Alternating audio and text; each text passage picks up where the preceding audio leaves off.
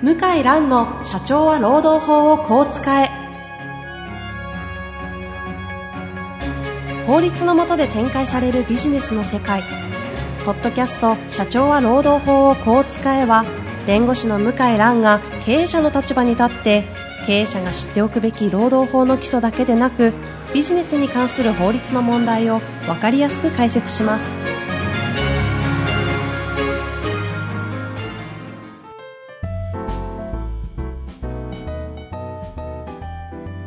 こんにちは、遠藤和樹です。向井蘭の社長は労働法をこう使え。向井さん、本日もよろしくお願いいたします。はい、よろしくお願いします。さあ、今日はですね、えーちょっと質問ではなくて、向井さんの方から時事ネタを持ってきてくださったので、そうですね。それについてお話をしていきたいと思いますので、よろしくお願いいたします。はい、えー、七夕のですね、今年の七夕に出ましたはい。最高裁判決で、7月7日。7月7日、最高裁第二小法廷、このお話、ちょっと回を申し訳ながら忘れてしまったんですが、以前7月7日に絶対最高裁判決出ますよっておっしゃってたやつですよね。そうです。絶対出るから、見ててくれと。はい、本当に出たんですね。そうです。ぜひじゃあちょっとそこのご説明をいただきたいなと。はい。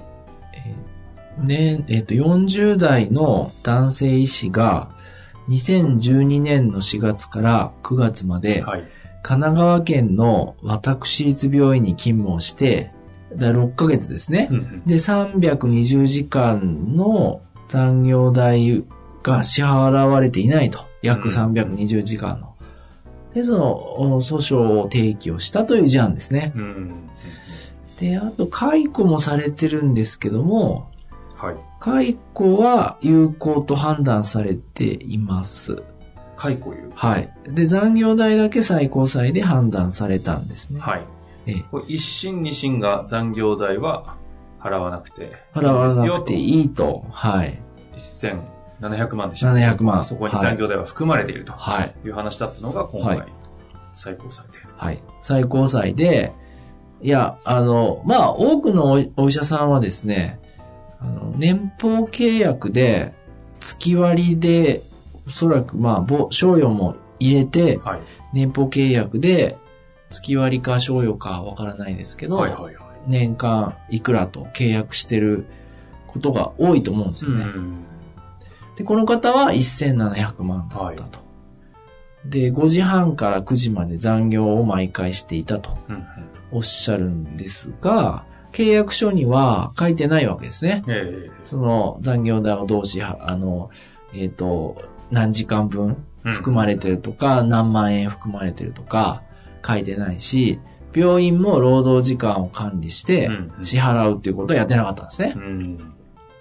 それで争われまして、一審と二審は、あの、非常に高額の所得で高待遇であるから、はい。これは、あの、労働時間、うんその残業時間については今の給料に含まれてると。いう病院の主張を認めてですね、えで、東京高裁も一審の判断を支持して、で、最高裁に上がってたんですね。えなるほどですだから一審二審の逆転判決とうん。いうものとなりました。これは、あの、労働分野におけるこう弁護士の方々からすると、どういう風に捉えられてるんですか？あの、実はですね、昔あの、外資系の、ポッドキャストでもご紹介したと思うんですけど、うんうん。外資系の高額所得者の方の残業代訴訟があったんですよあ。りましたね、そのお話。えーっと、モルガンスタンレそうですね。はいありましたね。ー。で、年収3000万だったかなと思うんですよ。はい。年収3000万。はい。はい。その方が、ええ、まあ、どういう結論に、はい。方が、結局ですね、あの、今の給料に残業代含まれてますと判断されて、労働者の方が負けちゃったんですねうん。う。んで、まあ、この判決が、ゆどうして、あの、有名かというと、うんうんその、今までの最高裁判決は、残業代とそれ以外をきちんと区分して、えー、最低限区分しないといけないと。そういうルールがあったんですけど、はい。全然三千数百万だから区分してないんですよ。うんうんで、そう月給が183万円ですね。あ、この方？はい。あそうですね、あ。2000ボーナス入れると確200か万ぐらいになるんですかね。ああ、ボーナスがね、高いんですよ、この人。僕の3000記憶では。。うんうんそうそうそう。えっ、ー、とね、少ない年で年30万米ドル。ドルだからね、まず。そもそ10も。万米ドルですか？そもそも契約がドルで、円で払ってんでしょうけど、ドルで表示されてるらしいですよ。なるほど。そこはまあまあ、労働法には関係ないですけどうん。初年度88万ドル。1億円。っていう方の残業代は、そう。そ訴訟においては払われなかったと。払われないというか、含まれると。払われると。要は給料あなた高いでしょうと。はいはい。それでそのなんかミーティングの時間が産業代だから請求するとか、あの、それはちょっとおかしいんじゃないかと。うんまあこういう問題だったんですね。なるほどですね。それが大体いつぐらいのお話になるんですかね？もう、もうだいぶ前ですね。10年ぐらい前。17年。平成17年。ああ、じゃあちょうど10年。もう12年前ですね。もう12ね。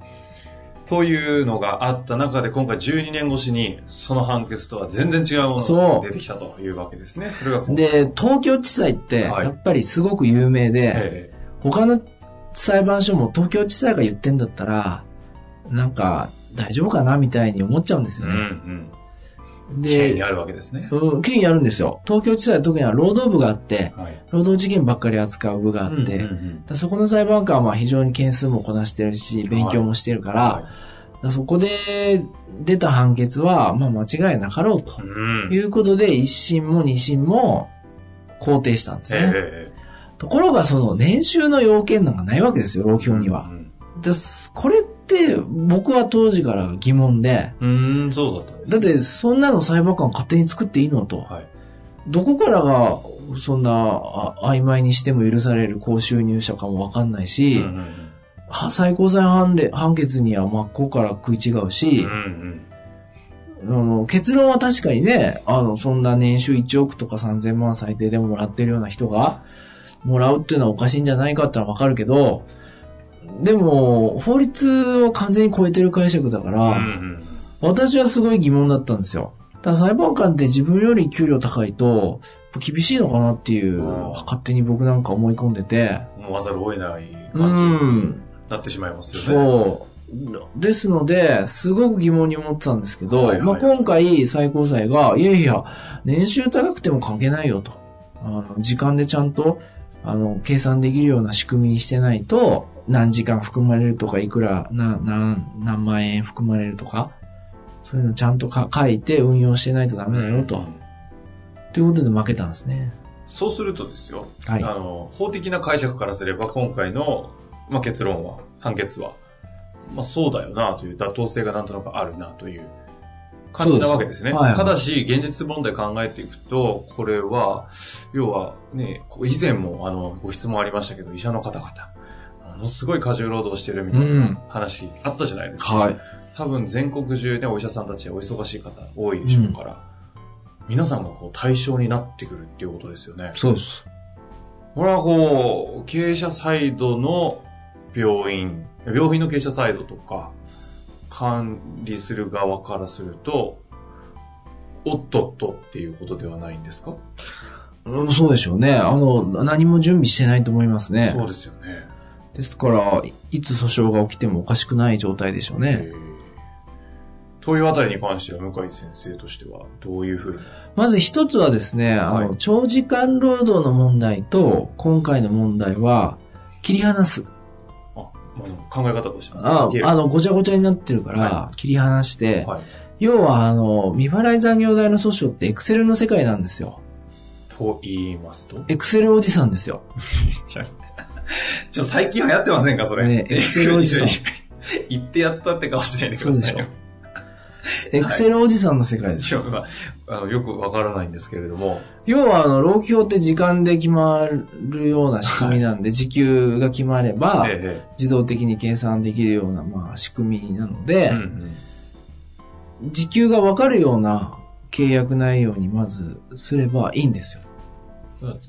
労働時間置いといて。うん。そう。というのは具体的に言うと具、体的に言うと、私計算したんですけども、はいこの1700万の方は、はい。えー、12ヶ月で割ると、あれ、1600で計算した1600で計算したまあまあ、ちょっと1600で計算したんで、ちょっとまあ、はいあの、まあその例えですからね例えでね。1600を12で割ると133万なんですよね。はいなかなかの給料だと。うんで、例えば、毎月の平均所定労働時間はい。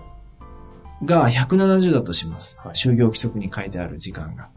で、えー、例えば残業代込みの設定を45時間に、例えばするとします。はいはいはい。でも実際は60時間働いてるとしますね。うんうん。なるほど。15時間の残業そうの誤差があるわけです。で、定額残業代は批判が強くって、はい。45までは許されてるんだけど、うん60、80が許されるかわからないんですよ、やってみないと。45は、こう、45は、あの、の、許されてるうん裁判例もありますかえら、ですので、安全を見て45で設定して、で、実際は60とか70働いてますから、その差額を払うと。うんうん。そういう仕組みを導入するとですね、うんあの、一時方程式を作るんですよ。時給を X にして、はい。所定労働時間170じゃないですか。はい。だから X×170 足す、はい。で、例えば実際に払うお金、会社と、あの、病院としては100年収1600万、なかなかの金額ですよね。うんうんですできればこれ以上ちょっと払いたくないと。いう場合は、例えばこの方、月60時間残業してたみたいなんで、実態が。実態が、はまあ、仮に60働くのを想定すると、はい。X かける割増率が1.25だとすると、うんうんうん 1.25× かける60なんですね。なるほど、なるほど。で、イコール133万で計算すると、X は5306なんですよ。時給ですね。時給が。なかなかのやっぱり高収入で時給すね。5300円、本当ですね。そうするとですね、基本給はこれで X を代入すると、90万、大体。で、残業代が30万。うーん。そうするとね、45時間の残業代払ったことなんですよ。契約書にそう書くと。基本給は90万ですよ、と。合わせ、そっちに合わせちゃうんですか？うん。あなたは残業45時間分は30万ですよ、と。で、計算すると、あなたは、えー、45時間残業すると120万もらえますよ、と。これ契約書に書くんですね。うんうんで、オーバー、あいや、そうは言っても石はあんな45じゃ終わりませんよと。60、70ありますよと。それは別途計算して払うんですよ。で払ったところで、結果的にその計算してるから1600万にそうそうそうそう。ね。大体落ち着くわけです、ね。60万で終わる、あ、60時間で終わるならね。そうそうそうでこれを計算して、ドクターの方一人一人回ってサインしてもらえばいいんですよ。これはまあ未来については、まあ予防はできますね。あの、差額払わないとダメだけどね。これ、なんかもう、そ、そんなもんなんですか？そんなもんなんですよ。あの、長時間労働とは別の世界なんで。けしからん、なんか、健康被害が出る出ないとは別で、エクセルおじさんの世界だから。残業代の支払いに関しては。だってね、最近ね、京都弁護士会と京都裁、京都地方裁判所が、エクセルの書式発表したのよ。残業代の。ほうほう。うん。これね、あれ、弁護士会も公表してると思うんですけど、はい Google で、例えば京都地裁残業エクセルみたいな検索していただけます？残業エクセル。ちょっと私たちも検索をさせていただいておりますので。出る、あ、あ京都第一の先生の出てくるんだけど、はい。ちょっと弁、弁護士会でも検索すると、えっ、とね、出てくるんですよ。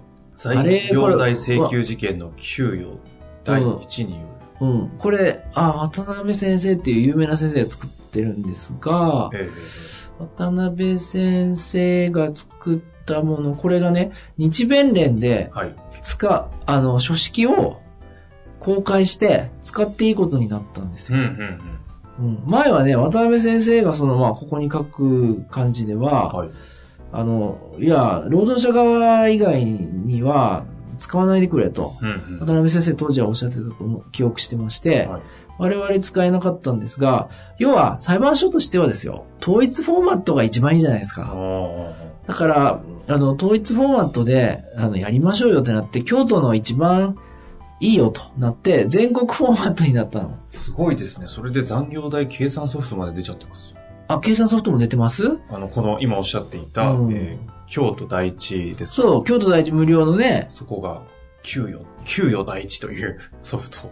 あ、ちょっと出た。京都ソフト。京都ソフトってひらがなでね、京都、京都がひらがなで、はい。ソフトがカタカナ、京都ソフトで検索していただけます？はい。京都が、ひらがな。うん。で、ソフト。うんこはい。れがですね、はい。これがぜひ皆さんもチェックしていただきたいですが今後ですねはい。全国フォーマットについになりました。なりました。なりました。というのは、これは何を意味さすんですかね？というとですね、はい全国でもう残業代の計算はあまり、まあ悩、まあ、悩む点はたくさんある、まああるんですが、はい。非常にその、今までエクセルの計算式を独自に作ったんですよ、うちの事務所も。うんうんうんそれですごいやっぱり毎回悩んでたのが、悩まなくてよくなったんですね。全国一律でこのソフトが、それだ、どこでおしお墨付きになるんですか、これは？日弁連も裁判所もですよあ、。じゃあもう本当にフォーマットが京都ソフト、ありますあります。京都ソフト。これがね、出て、それで、あの、請求できるようになったんですね。なるほど。本当ですね。本当にエクセルですね、これね。これエクセルですよ。エクセルのフォーマットをそうそうそうそう。認定されたという。そうなんです。なるほど。これが、あの、もう、今後スタンダードになりますね。これは、えっ、と、経営者の方々だったり、その管理部門にいる方々は、どういうふうに取り扱っていくといいんですかね？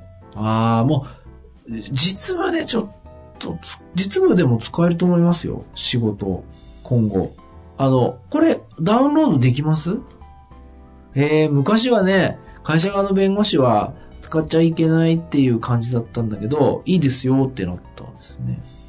弁護士が使っちゃダメ。もうみみんな使っていい、いいです。当時は誰がダメだったんですか？当時はね、あの、会社側はダメですよと、これ使わないでくださいっていう。な、なんでですか、それわかんないね。あ、弁護士以外の事業は使っちゃいけねえって書いてるな。へえ、面白いですね。ええっと、すみません、ちょっと整理させていたきだきたいんですけども、このソフトは、誰が何のために使うように、まずフォーマットまずは、あの、渡辺先生っていう京都の先生が、はい。あの、自分で作ったんですね。うんでそれを無料公開して、はい。労働者の方と、労働者側の弁護士さん向けに公開したんです。はいはいはい。で、結局、ぐちゃぐちゃになるわけですね。いろんな人がいろんなフォーマット作って、裁判所は、じゃあこれ渡辺先生使ってるやつ、いこれに統一しようってなって、京都でまず始まって、じゃあ京都でやってること全国でやろうってなって、全国になったんですよ。じゃあ残業代請求をするときに計算をするための、こう、フォーマットなわけですね。そうそうそう。なるほど。これが、まあ、あの、弁護士の世界ではもうフォーマットになったので、はい。今後非常に広まると思いますね。まあ、簡単だ、使い方は結構簡単じゃない？まあ、これ自体を使うかどうかは、あの、経営者の方々とかね、置いといても、そういうフォーマットで計算をされてくるというのはね、一つ知っといた方がいいかもしれません。そうそう。もう今はそんな難しくないはい、はい。ですよ。まあ、というものが出ていますので、もしあの、ご興味ある方はね、ぜひチェックしていただきつつ、今回の趣旨はですね、時事問題として今回出たあの、最高裁判決の医者の、だから契約内容を変えないと早急に可能性あって、はい、特にあの、この、モルガンスタモルガンスタさんですね。モルスタです、モルスタ事件と、はい。今回のこのよ神奈川の病院の事件、共通点は懲戒解雇です。どちらも懲戒解雇されてるの？あ、懲戒解雇しかも有効になってんだよ。へえ、でもなんですね。だからそこが甘いわけですよ。はっきり言うと。いやいや、うちが正しいんだと。うちがこんなあのひどい目あって、こんなとんでもねえと最高裁まで争う。これがこの結果ですよ。うーん。争うのはいいけど、相手もパンチしてきますよ。うんうん。黙ってないですよ。パンチして黙ってる人とは限らないですよ。あこれだってもう業界、これそう、もう相当な変わりますよね。ー本当ですよね、これ一件で。これね、弁護士業界にも影響あるの。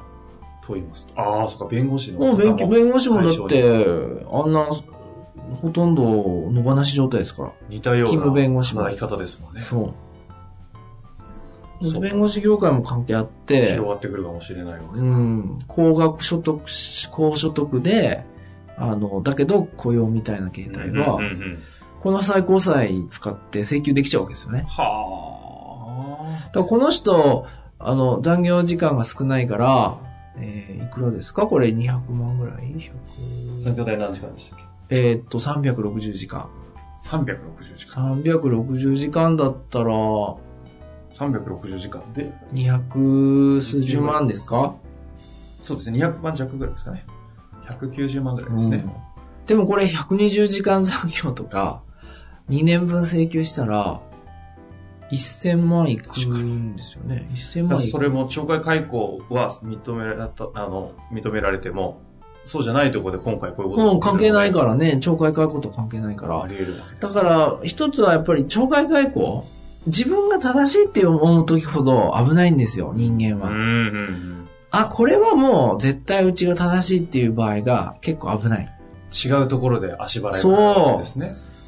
そその正義が本当に通用するかは、あの、わからないかうんら、うんうん。危ないんですよ。懲戒解雇されるような方だったんだから、残業代も払う必要ないと思って僕だったらねとんでもなかったわけです。僕だったら、まあ、どういう事案か知りませんけど、い、や、これ残業代絶対請求されるよと、これ解雇したら、大丈夫ですかと。あの、僕はこのモルガン・スタンレーの事件は疑問に思ってて、いつでもひっくり返されると思いますと。うんうんこれ争われるともう業界問題になるけど、うん。うん大丈夫ですかって言って、大丈夫って言ったらやりますけど、うん。うん。いや、そんなの嫌ですねと、考えもしないわけですよ。うんこんな大事なるなんてね。当時は。まさか業界を激震させるような案件になると思わないから、言わないと。これ変わりますよと、これ。あの、あげたら。はい。パンドラの箱を開ける可能性ありますけど、うん大丈夫ですかと。って言って、解雇しないとダメですね。それができないんだったら、懲戒解雇別にやる必要ないんだからう。んうん。話し合いで退職したって、はいはい。やめてもらえればいいんだから。ねえ。と思いますよ。その、えこちょっとこら辺がちょっとね、だから解雇そうん、だからドクターのリストラ、ドクターの解雇、これは要注意ですね。あの、普通に円満にやってる分は、そんな請求する人はいないと思うんですけど、解雇リストラは、間違いなくカウンターパンチでボーンときますよ。うんうん一人1000万、1500万。しかも高所得者ですかうらね。ん。1000万、1500万軽くいくから、10人ぐらいドクターやめやめてもらうと、残業代1億円くるんだもん。すごいよね。弁護士引き受けるもん、そんな。そうですよね。そんな集団訴訟ね。うんまあ、というはいわけで、今回はですね、あのー高裁、最高裁判決が出たということで、あの7月7日七夕に出たはい話をですね、さししていただきました。今後、高所得者の方々、病院のみならず、医師のみならず、そういった話が出てくるかもしれませんのでね、はいちょ。っと経営者の方々は注意が必要ですし、はい。残業代と、その懲戒と、あの、残業代と、その、支払いをするというのはまた別で考えるというところもポイントだったと思いますので、はい。ぜひ注意して、えー留意していただきたいなと思っております。はい。というわけでまたね、あの、新しいものありましたら時事ネタ紹介していきましょはい。う。というわけで本日はありがとうございました。はい。ありがとうございました。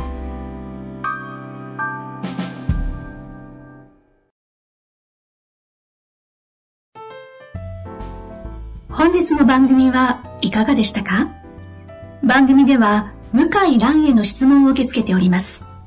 ウェブ検索で向井ロームネットと入力し、検索結果に出てくるオフィシャルウェブサイトにアクセス。